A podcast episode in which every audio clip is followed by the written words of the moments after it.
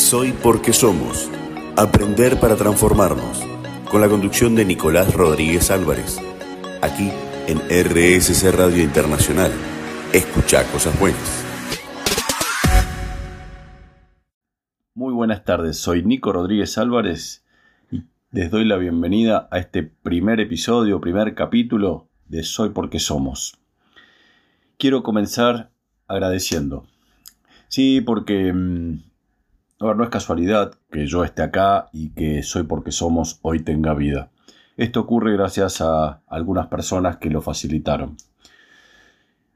Gracias Marcelo Picardi por, por darme la, la entrada, darme el inicio a RCC Radio, por darle, darme la posibilidad de ser escuchado. Gracias Guillermo Petruccelli por, por escucharme, por confiar, por eh, apostar y por abrir eh, la posibilidad a esta linda aventura que comienza hoy. Gracias Omar Alegre por eh, guiarme, por mostrarme el camino, por mostrarme la calidad artística que RCC Radio tiene. Espero estar a la altura de lo que esto significa. Y les quiero contar cómo, cómo surgió todo esto de Soy porque somos, ¿no? Porque todavía sigo sorprendido. Gratamente, por cierto, pero sorprendido. Hace unas tres semanas aproximadamente, Guillermo me hizo una entrevista para la radio y la conversación estuvo muy rica, muy interesante, por lo menos yo lo disfruté un montón. Eh, y luego de terminada la entrevista, Guillermo siguió en contacto conmigo y me propuso tener un programa de radio. Obviamente que en ese primer instante debo haber abierto los ojos como el dos de oro y por mi sorpresa, por mi incredulidad ante lo que estaba oyendo, pero inmediatamente le dije que sí, que, sin dudarlo y, eh, aceptaba su propuesta. Cosa que, después, más en frío, dije, bueno, pero ¿y de qué va a tratar mi programa? ¿Por qué me habrá elegido a mí? ¿Por qué? No sé, eh, respuestas que, muchas todavía no tengo. Eh, pero sí me puse a pensar en qué quiero que ocurra en este programa. ¿Y qué es lo que quiero que ocurra? Quiero que sea un espacio en donde podamos intercambiar ideas, reflexionar sobre de qué trata el potencial de las personas. Ahora, ¿Qué puede tener que ver esto del potencial de las personas con el nombre de nuestro programa? Soy porque somos. Para mí que sin dudas muchísimo. Y voy a tratar de, ir por, por partes, ¿no? Y en el transcurso de los programas lo iremos desarrollando y profundizando más. Esto del soy porque somos, primero me gustaría meterme con la primera parte, ¿no? del soy. ¿Sí? Mm, ¿Qué, somos y cómo somos los seres humanos? En, cuanto al qué somos, me gustaría definirlo como sistemas adaptativos complejos. ¿sí? Desde esta mirada del pensamiento sistémico, eh, supone al ser humano como tener la posibilidad, como un sistema que tiene la posibilidad de pasar a ser otro diferente al que está siendo en este momento. Ahí es donde juega la idea de potencial. Otro tipo de sistemas como las máquinas no tienen esta posibilidad que sí tenemos las personas. Las máquinas están limitadas por su estructura y su estructura, al no ser adaptativa, no posee esta capacidad de transformación. Las personas sí las tenemos. Al mismo tiempo, para las personas, eh, ¿cómo construimos este proceso de transformación? Por un lado, lo que dice es que somos complejos. ¿Qué quiero decir con esto? Es que un mismo estímulo no impacta de la misma manera para diferentes personas. Depende de algunas cuestiones estructurales propias de cada persona, es que ocurre ese proceso de transformación. Dentro de esa manera de, de procesar la transformación, de operar la transformación, es la manera en la cual participa, interviene, es afectado por un sistema mayor. Y ahí es donde entra a jugar el somos del soy porque somos. ¿Sí? Eh, la manera en la cual el contexto, el, sistema más grande en el cual participamos, nos influye, nos afecta y nos transforma. Eh, esto no es linealmente así, sino que obviamente que nosotros participamos en la interpretación de, de esta propuesta externa, pero sí nos vemos afectados. Así que nos vamos a ir metiendo eh, a lo largo de, los programas en qué tiene que ver con, con esta posibilidad de desarrollar potencial, que nuestro comportamiento sea mejor, mayor, más eficiente en el paso del tiempo y cómo al mismo tiempo ocuparnos de trabajar con los sistemas a los cuales participamos, intervenimos, ya sea una familia, un equipo, una organización, la comunidad, eh, en donde trabajando en esa construcción de un sistema mayor también nos ayuda a que nuestra manera de desarrollarnos, de crecer, se facilite, se simplifique. Y para ser coherente con esta línea de pensamiento, les cuento que Hoy tendremos a un invitado especial, a una, entrevista que me ilusiona y vamos a tener la posibilidad de, dialogar profundamente con Sebastián Crespo, quien supo e hizo realidad una transformación eh, personal primero y después ocuparse de poder intervenir, de crear una fundación que se ocupa de intervenir en el sistema en el cual convivimos. Eh, voy a dejar que él lo explique mejor, porque ¿quién mejor que él para, para contar profundamente qué significa y el para qué de existir de la Fundación Ikibuntu? Em, ahora vamos a ir a una pausa, a escuchar algo de música, de buena música, y cuando volvamos ya estaremos conversando con Sebastián Crespo, director ejecutivo y fundador de la Fundación Ikibuntu.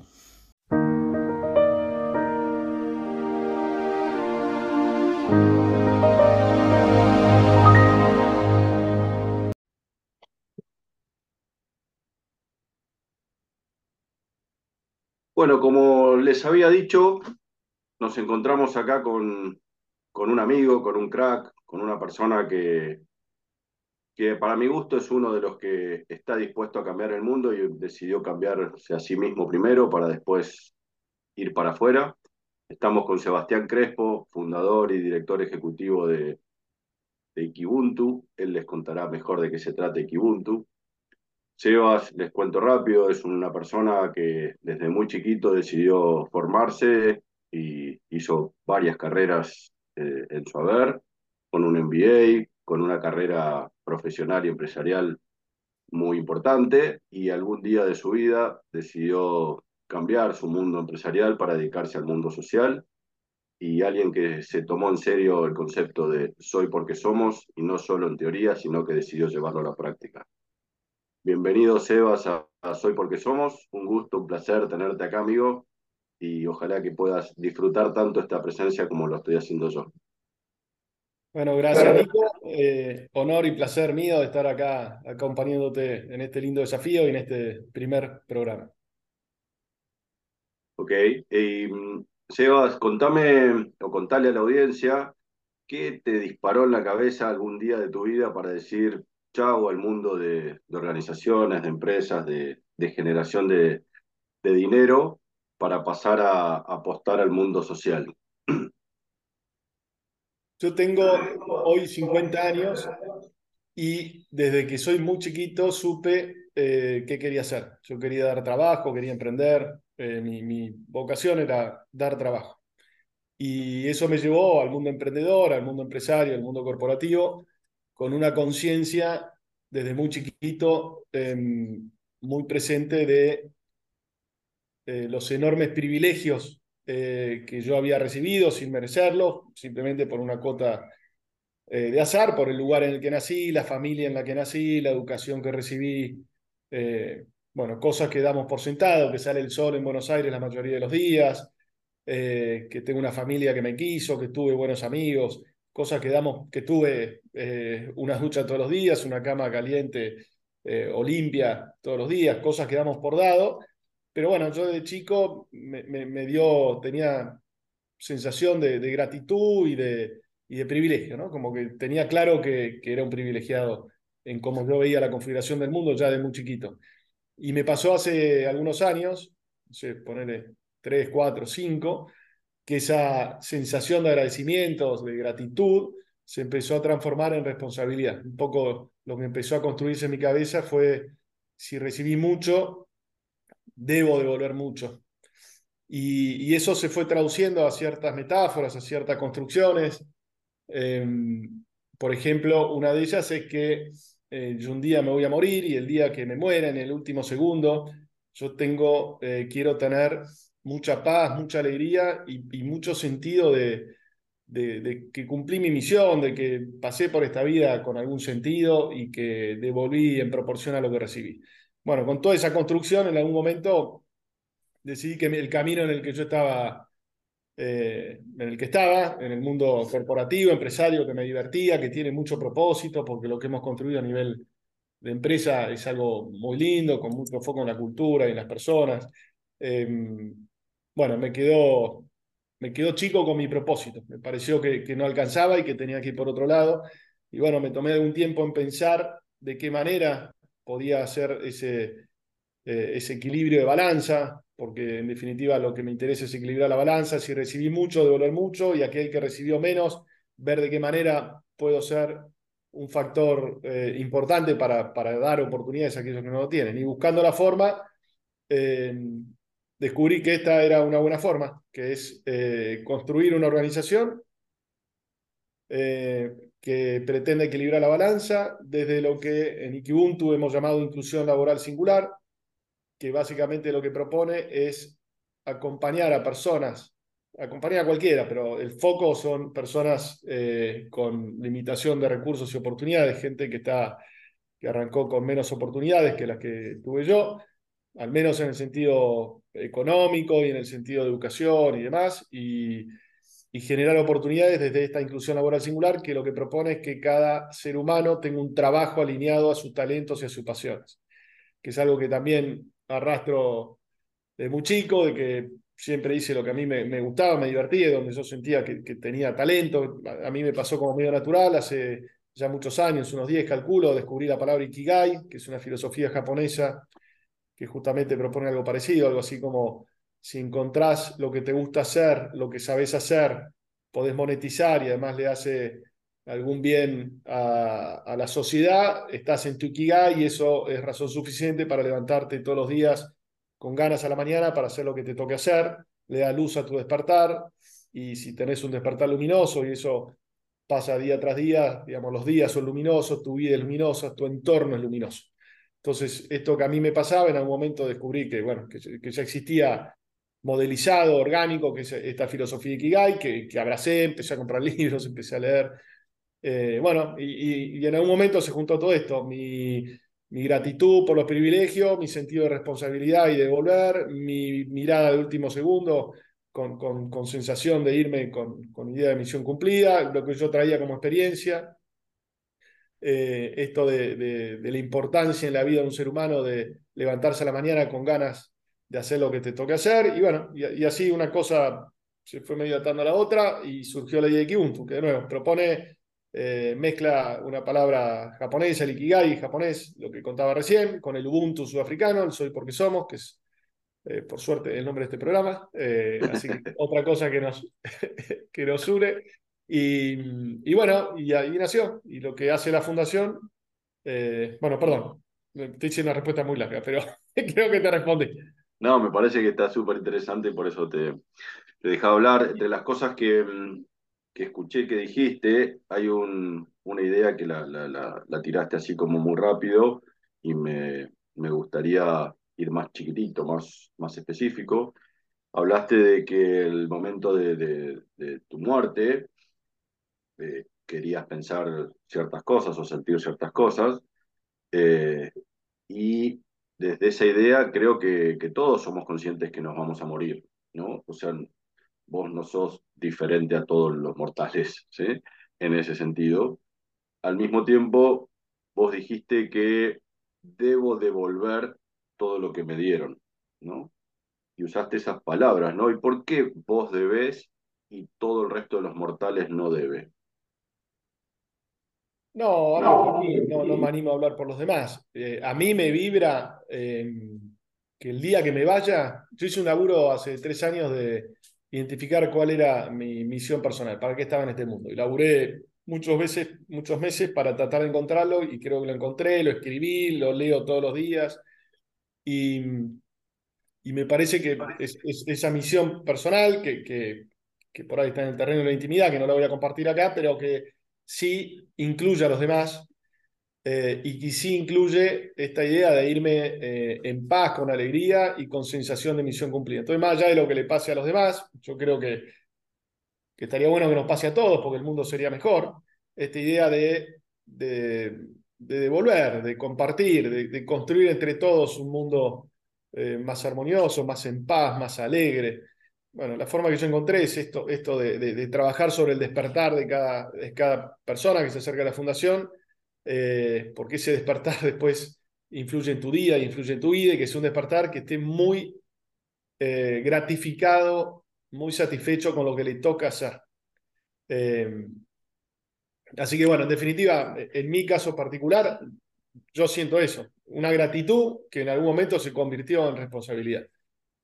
no me animo a, aspirar a que eso le pase a otro, digamos. Está en el terreno de lo que a mí me pasa y a mí me hace sentido y también me construí como una metáfora eh, que dice algo así como que nos enseñaron de chicos y creo que nuestra sociedad, la sociedad occidental sobre todo, eh, nos enseña que hay que ir eh, a toda velocidad hacia adelante, a cumplir nuestras metas, y es como un mensaje muy solo, ¿no? Y la metáfora que hago es de una persona corriendo, metiendo codazos para llegar primero, como si fuera una batalla individual, y donde hay ganadores y perdedores y que si yo no gano, pierdo. Y, y bueno, esto me viene a cuento de, del juego infinito de Simon Sinek, que, habla de que hay ciertas cuestiones que no son una carrera de ganar y perder, ¿no? Eh, pero bueno, volviendo a la metáfora, eh, yo creo que no es una carrera individual, sino más bien una carrera colectiva, donde lo que importa no es llegar primero, lo que importa no es llegar lo más lejos posible, sino que lo que importa es que lleguemos juntos. Y para llegar juntos a veces hay que ir un poquito más despacio, a veces hay que mirar al costado. Eh, el día que nos vayamos, eh, poco va a importar la cuenta, nuestra cuenta bancaria, poco va a importar eh, el tamaño de nuestro departamento o el año de nuestro auto, poquísimo va a importar eso. Van a importar un montón de otras cuestiones, entre ellas lo, cuyo, lo que uno haya hecho por lo demás y para mejorar el mundo de, tus compañeros de equipo y, de, los próximos por venir. Yo tengo hijos y me importa mucho intentar dejarles un mundo mejor del que recibí. Bien, em, entiendo que, del concepto que estás hablando se desprende em, mucho la idea de responsabilidad, ¿no? Porque, porque hay una decisión a tomar en función de cómo vas a, vas a entender tu futuro, vas a entender tu vida, tu, tu, comunidad y a partir de ahí es como vas a, iniciar ese proceso de cambio de, tanto tuyo como de la comunidad, ¿no? Porque es muy fácil o muy común o muy habitual decir, no, eso no me corresponde a mí, eso le corresponde a un montón de otra gente, ya demasiado tengo para sobrevivir, encima me tengo que ocupar del resto y, tu pensamiento parte de, algo diferente. No, no, no me importa ganar, no, no, no sirvo ganar yo solo. Necesite, necesito que ganemos todos. ¿no? Eh, sí, lo que pasa es que recién dijiste algo eh, en lo cual eh, también me parece que presupone cierto modelo mental que puede ser diferente. Dijiste algo así como todo lo que me cuesta vivir. Esa es una forma de, ver la vida. A mí no me cuesta, yo la disfruto, yo vivo en abundancia y no porque me sobre desde lo material, sino porque yo me siento agradecido, tengo lo que necesito, que es un enorme privilegio de nuevo alrededor de un mundo donde el 95% de la gente no puede darse eh, cosas que yo doy por dado, esto que hablamos de, tener un techo, de tener comida, de irte de vacaciones, no sé, cosas que, que, por ahí a muchos de los que escuchan les suenan como muy comunes, ¿no? Eh, pero bueno, eh, la gran mayoría de la humanidad no tiene esas cosas que uno da por sentado. Em, bueno, me perdí, no sé dónde iba, pero... Bien. No, me parece que da muchísimo para, para seguir charlando. Lo que te propongo es que hagamos un, un corte, escuchemos un poco de música y volvemos en un ratito a seguir profundizando con nuestra rica charla. Nos vemos en unos minutos. Soy porque somos. Aprender para transformarnos. Con la conducción de Nicolás Rodríguez Álvarez. Aquí en RSC Radio Internacional. Escucha cosas buenas.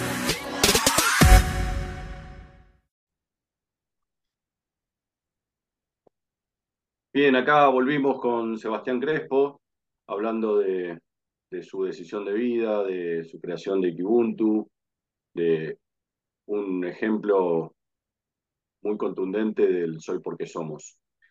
Seba, si me quedé pensando en alguna de las cosas que decías, hablabas del sentido de Kibuntu y una de las bases filosóficas que tiene la fundación es el supuesto de que, de que todos tenemos talentos. ¿no? Eh, ahora, eh, en el inicio del programa, algo contaba un poco de, Soy porque somos y creo mucho en el pensamiento sistémico. Y digo, si, si todos tenemos talentos, ¿por qué hay tanta gente que trabaja de algo que, que no eligió trabajar o que no es lo mejor que puede llegar a ser? Eh, ¿Cómo hacer para, para, como para revertir esta situación en donde muchas personas no, se tienen que levantar a la mañana para, para sufrir su trabajo, por lo menos para no disfrutarlo, y que pueda, poder, pueda expresar sus talentos de manera contundente.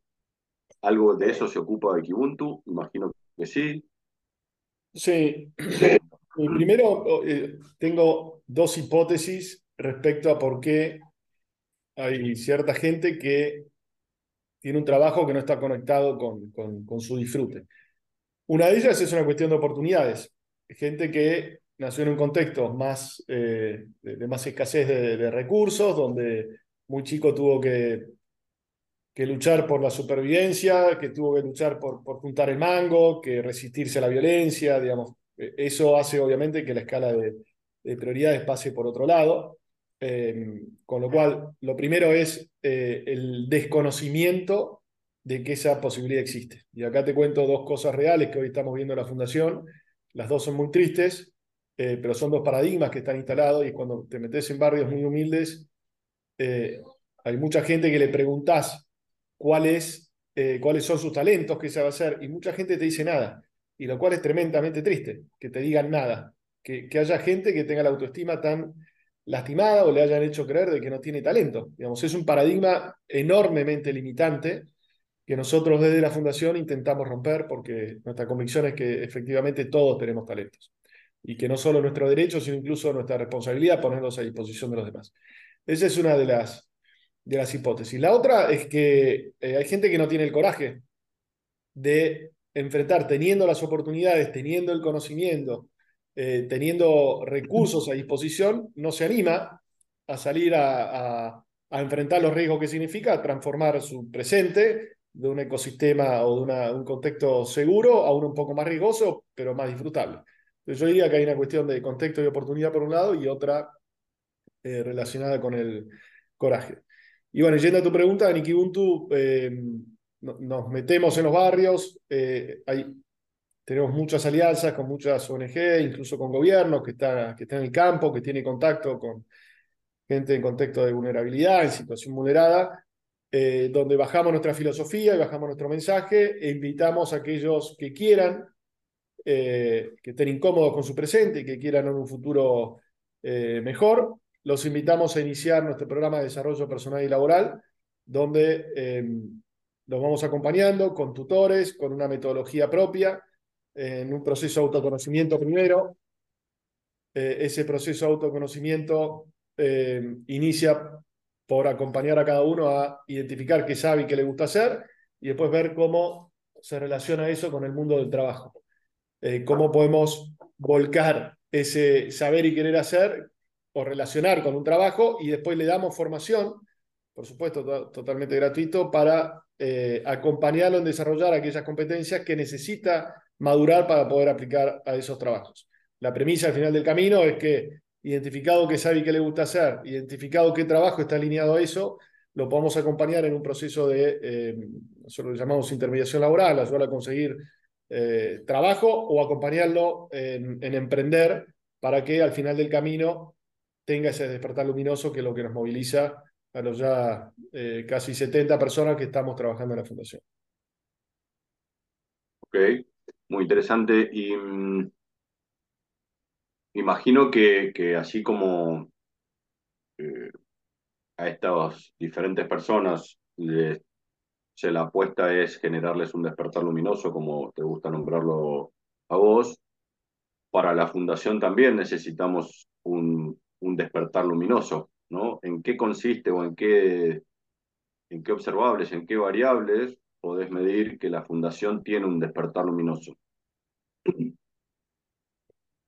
Eh, filosófica. Eh, no, para empezar, eh, hoy todo lo que estamos trabajando en la fundación y todo el ecosistema que nos rodea, que por suerte descubrí en este mundo nuevo que estoy conociendo, porque la fundación tiene menos de un año, eh, que hay muchísima gente en modo dar, mucha, mucha, mucha gente en modo dar.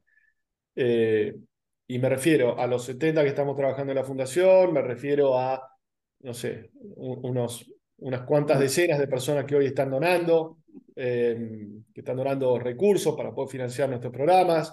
Me refiero a eh, cerca de 100 ONG con las que tuve la suerte de compartir y aprender. Eh, bueno, hay una enorme cantidad de gente que está en, en modo dar.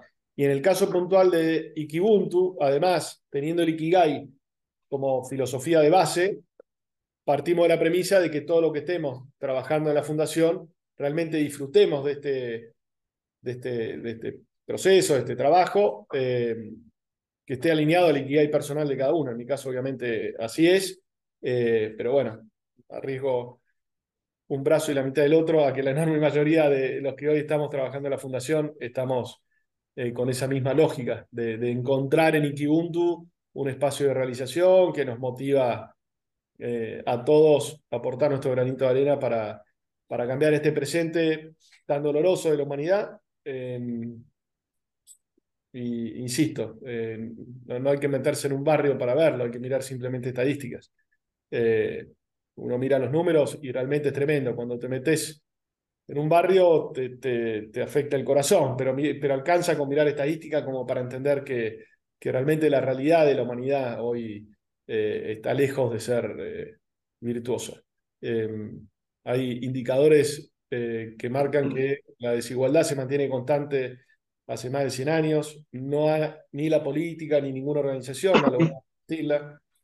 hay cierta mirada, y no me quiero meter en cuestiones políticas, pero hay cierta mirada ideológica que impone la idea de que el Estado es el que debe proveer el bienestar, eh, a las personas, y a mí me parece que no, que eso debe ser una, una, una búsqueda individual, que cada uno debería proveerse su bienestar económico eh, y su bienestar emocional, y que cuando eso no suceda, sí debería estar eh, eh el Estado o, o, o el soy porque somos, ¿no? la comunidad, en la estructura que fuera, eh, acompañando a, a, que eso suceda.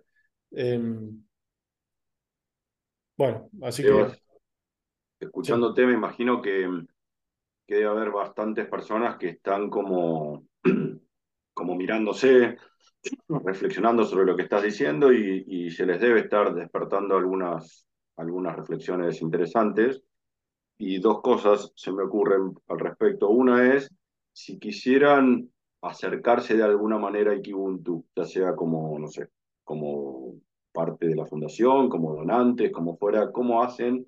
¿Qué es lo que necesitan?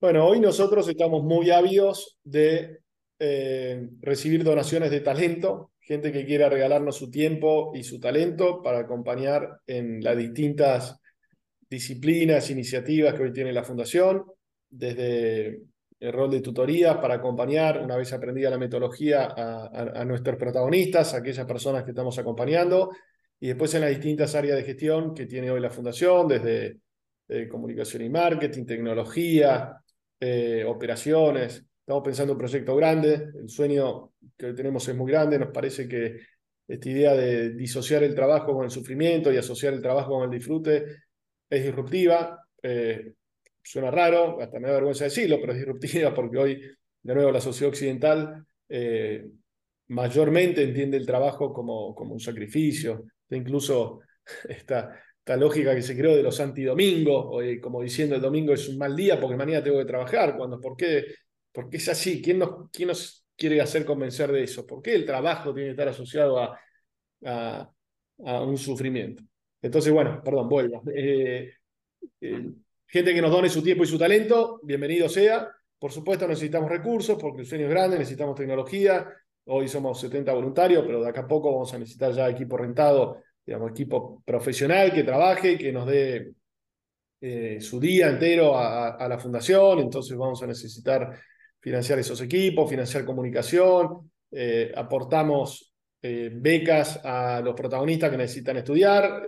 algunas las conseguimos negociando, algunas las tenemos que, pagar les queremos, todavía no nos da el presupuesto, pero cada uno de los protagonistas regalar un libro de bienvenida y, que tenga un kit de bienvenida. Entonces hay, un montón de cuestiones que hacen a recursos, con lo cual aquel que, eh, que quiera donar eh, recursos, libros, computadoras, eh, dinero, bienvenido sea también.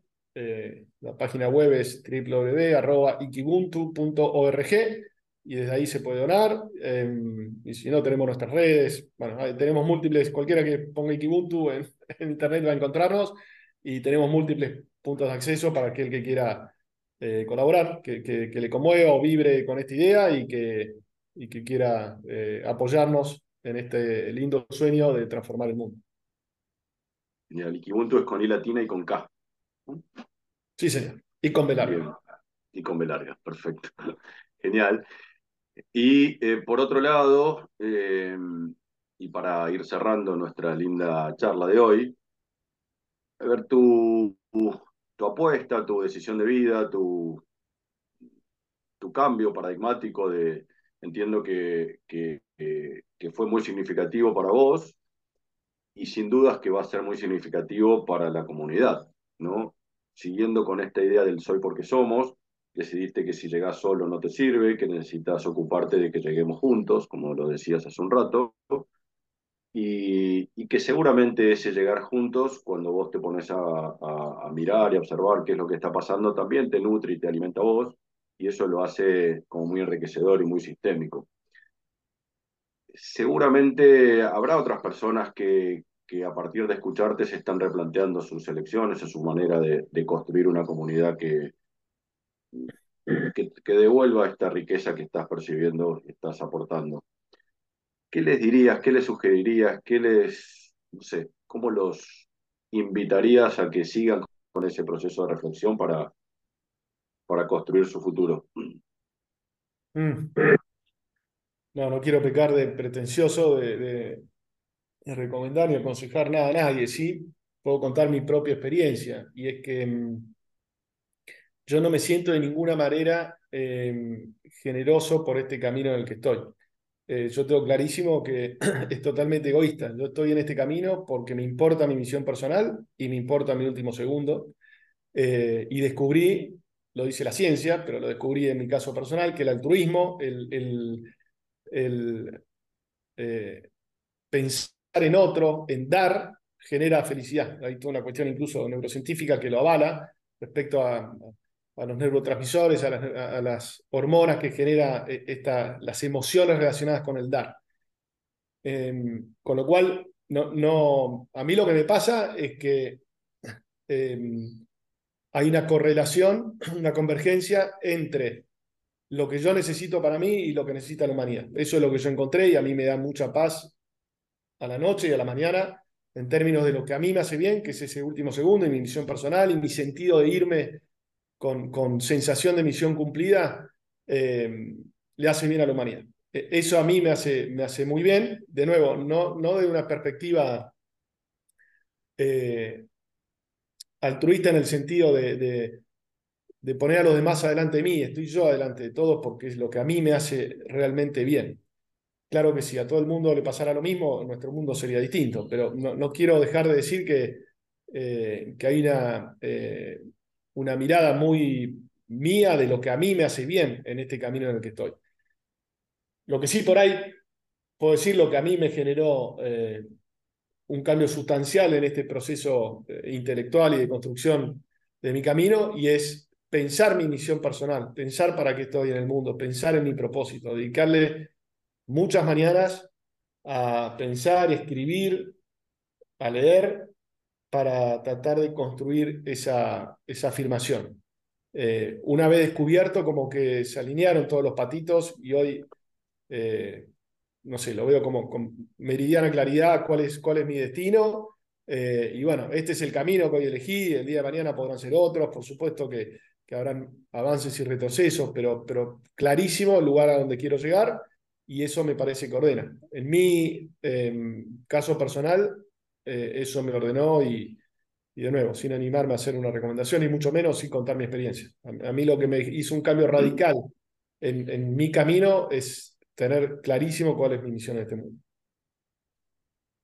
Genial, Sebas. nuevamente, muchas gracias por, por estar acá acompañando y dando la apertura a Soy Porque Somos, primer entrevistado de la historia del programa. Así que muchísimas gracias por confiar y por aportar toda tu humanidad de vuelta eh, www.ikubuntu.org a los que quieran participar, bienvenidos sean. ¿Algo más que quieras decir, Sebas, para despedirnos? No, agradecerte, felicitarte, transmitirte mi admiración y feliz de, estar acá en este primer programa tuyo. Fuerte abrazo, Sebas. Seguimos en un ratito con más Soy porque somos.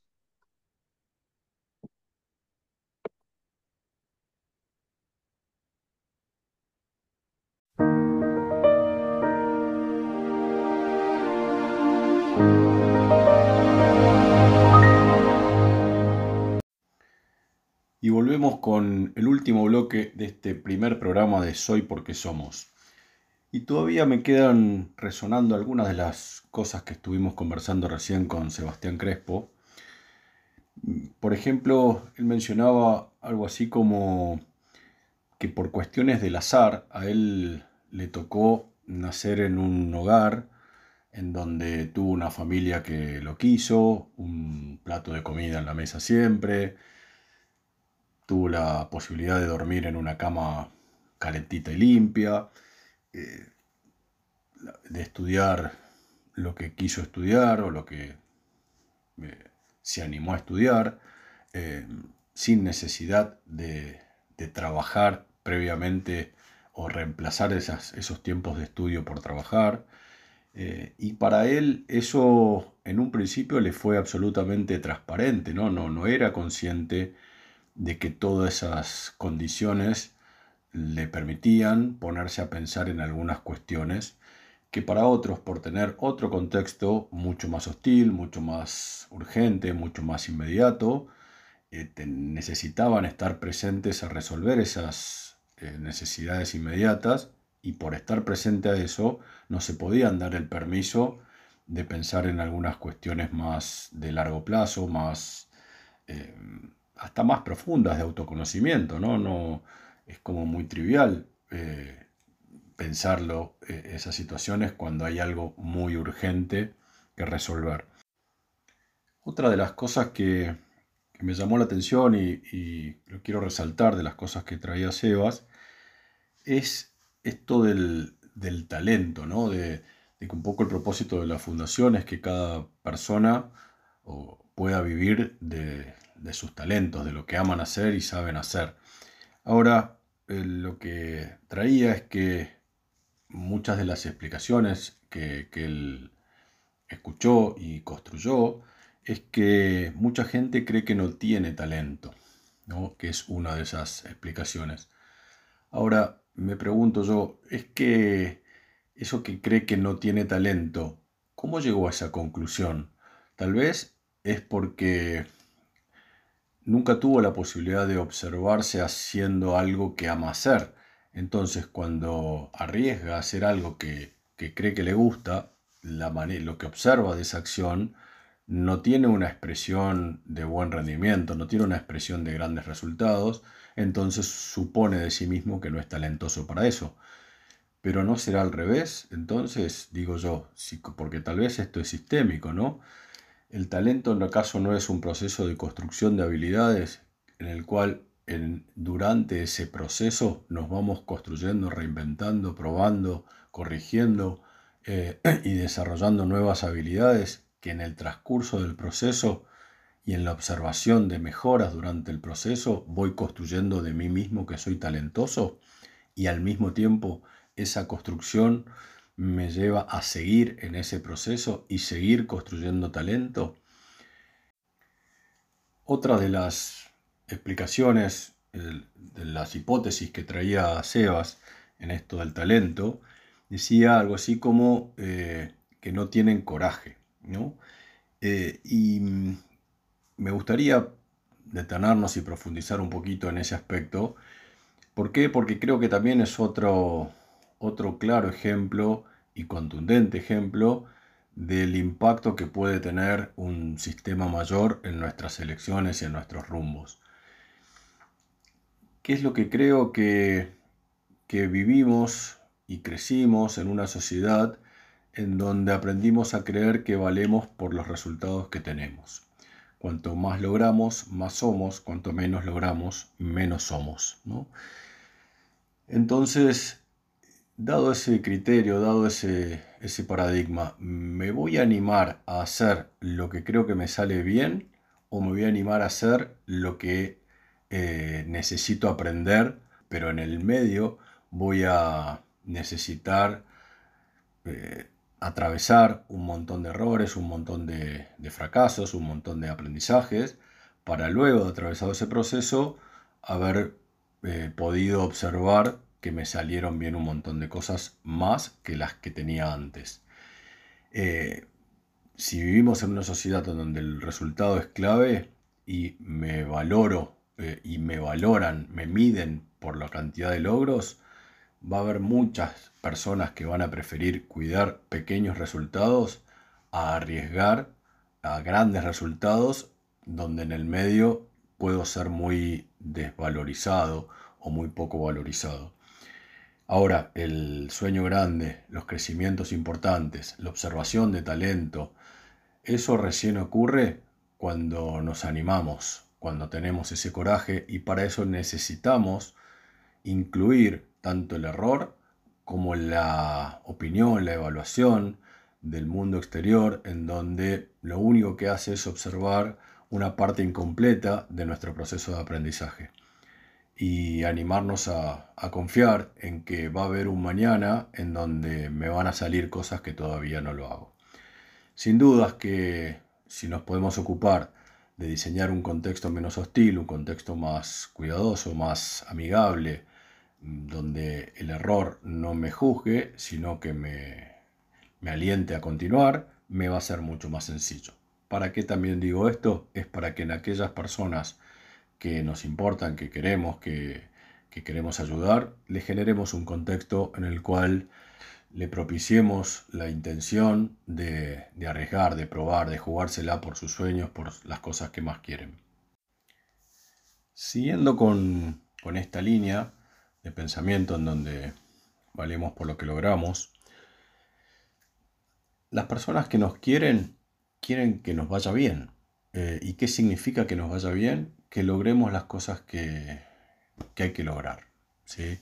Eh, y sin dudas que para que nos vaya bien y lograr esos logros, valga la redundancia, eh, nos van a sugerir, nos van a invitar a que elijamos caminos en donde tenemos más posibilidades de que nos vaya bien. ¿Y cuáles son esos caminos? Son caminos que otros han recorrido y caminos que eh, tienen un, como un sendero más pisado, más allanado, más conocido, eh, para evitar los riesgos de la incertidumbre, los riesgos de lo atrevido, de lo aventurero.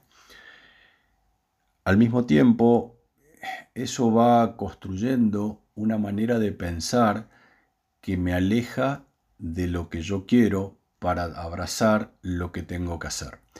Yo siempre digo que uno de mis principales aprendizajes en la vida fue romper una tensión interna que tenía en donde pasé a hacer no lo que tenía que hacer, sino lo que quería hacer.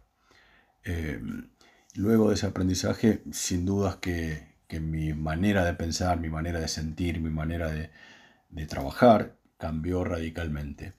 Y eso es una invitación que, que me gustaría hacerles a que trabajen en, en, la revisión, en la reflexión de este paradigma obvio, en donde tal vez lo que están haciendo o alguna de las cosas que están haciendo no, no las hacen porque las eligen, sino porque las tienen que hacer. Y a la larga, eso que las tienen que hacer termina teniendo un impacto bastante nocivo en, en un montón de aspectos, sobre todo emocionales. ¿Qué ejercicio a mí me sirvió y a veces lo sugiero?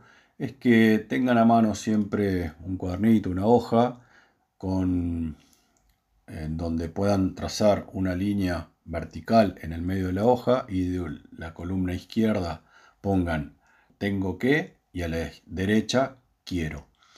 Y durante el día, mientras van haciendo cosas, vayan observándose si todo lo que están haciendo lo pueden incluir en qué lado, si el izquierdo tengo que o en el derecho quiero. Al final del día van a ver cómo esa lista se fue completando y vamos a ver qué, lista tiene mm, como más contenido y qué tipo de contenido de acciones tiene cada una de las listas.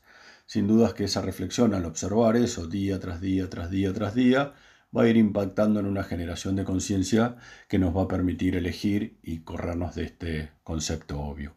Y para finalizar este primer programa de Soy porque Somos, me gustaría pasarles mi Instagram, arroba Nico Rodríguez Álvarez, en donde estoy ansioso y deseoso de recibir comentarios de ustedes, sugerencias para el programa, sugerencias de temas a conversar, entrevistados a traer, en fin, lo que necesiten o tengan ganas de, contar y de preguntar, de pedir, con gusto los leeré y, o escucharé y lo conversaremos en este programa. Nos veremos el próximo jueves a las 19 horas para continuar con Soy porque somos. Soy porque somos.